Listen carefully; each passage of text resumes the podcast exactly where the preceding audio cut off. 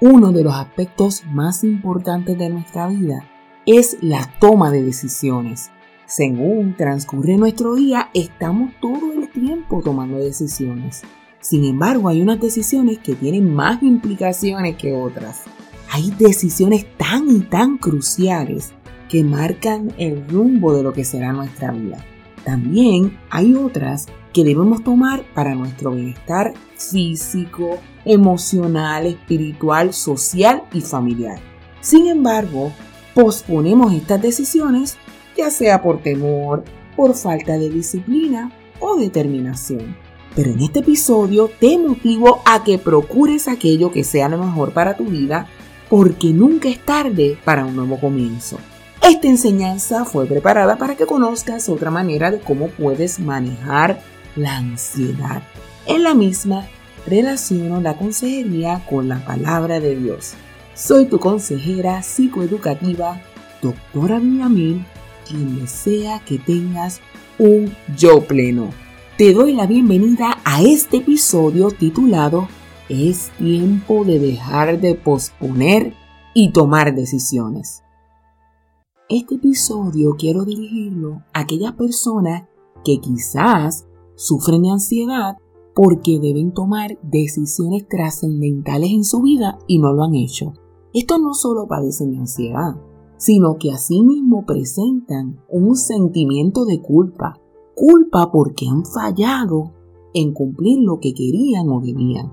Este tipo de personas posponen, atrasan, aplazan, dejan para después aquello que deben hacer o evitar para mejorar sus vidas. Una persona que está consciente de que está haciendo lo incorrecto o aquello que va en contra de sus valores, sufre de mucho estrés porque quiere que su vida vaya en una dirección y se mueve hacia otro rumbo. Las decisiones que tomamos tienen un efecto en la vida presente y también en la vida futura. Hay decisiones que tenemos que tomar para nuestro propio beneficio, pero a veces nos falta el valor para seguirlas. La Biblia dice que todo lo que el hombre sembrare, eso también segará. O sea, que lo que decidas hacer con tu vida tendrá unas consecuencias. Así que examina dónde estás hoy y pregúntate si donde tú te encuentras hoy es donde tú quieres estar. Cuestiónate si lo que estás haciendo hoy te lleva a donde quieres estar. Asimismo, evalúa si lo que haces hoy está de acuerdo con tus creencias, valores, con tu moral. Porque si tu vida va por un lado y lo que deseas que ocurra en ella va por otro lado, esto se llama incongruencia y la incongruencia produce mucha ansiedad. Con este episodio lo que quiero y lo que te pido es que reflexiones sobre cada aspecto de tu vida. Primero, reconoce cómo está tu salud, cómo te alimentas, te ejercitas, duermes. Si sabes que ciertos hábitos te llevan a tener daño en tu cuerpo, ¿por qué entonces continúas con ellos? Es tiempo de dejar de posponer el cuidado de tu cuerpo. Ahora, evalúa cómo están tus relaciones con los demás. ¿Son positivas? ¿Tienes buenas actitudes? ¿Demuestras amor? ¿Puedes servir a tu prójimo? ¿O tiendes a pelear, discutir, criticar o quejarte?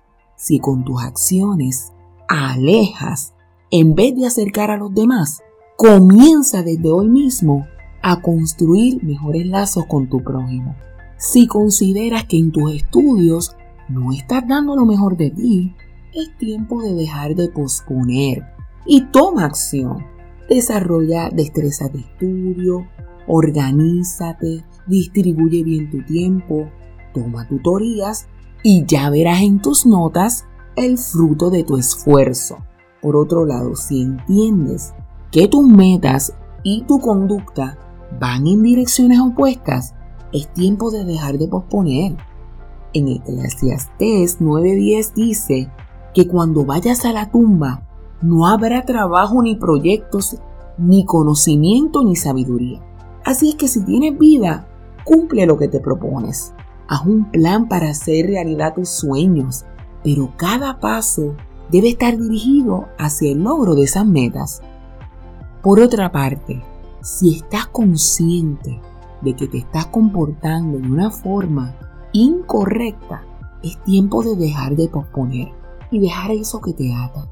Porque en Efesios 4 del 22 al 24 indica que en cuanto a vuestra anterior manera de vivir, os despojéis del viejo hombre que se corrompe según los deseos engañosos y que seáis renovados en el espíritu de vuestra mente y os vistáis del nuevo hombre, el cual Dios ha creado en justicia y santidad. Si por otro lado quieres sentirte mejor y dejar esa ansiedad que tanto te inquieta, que no te deja dormir, es tiempo de tomar decisiones, es tiempo de dejar de preocuparte de más, es tiempo de no cargarte demasiado, es tiempo de que no le des tanto y tanto pensamiento a los problemas, a lo que tienes que hacer, a tu futuro. Mejor vive un día a la vez, disfruta de tu presente, deposita tu confianza en Dios. Hoy determina estar y vivir tranquilo, tener paz sí es posible. Te recomiendo que repases los pasados episodios de esta serie que serán de gran ayuda contra la ansiedad.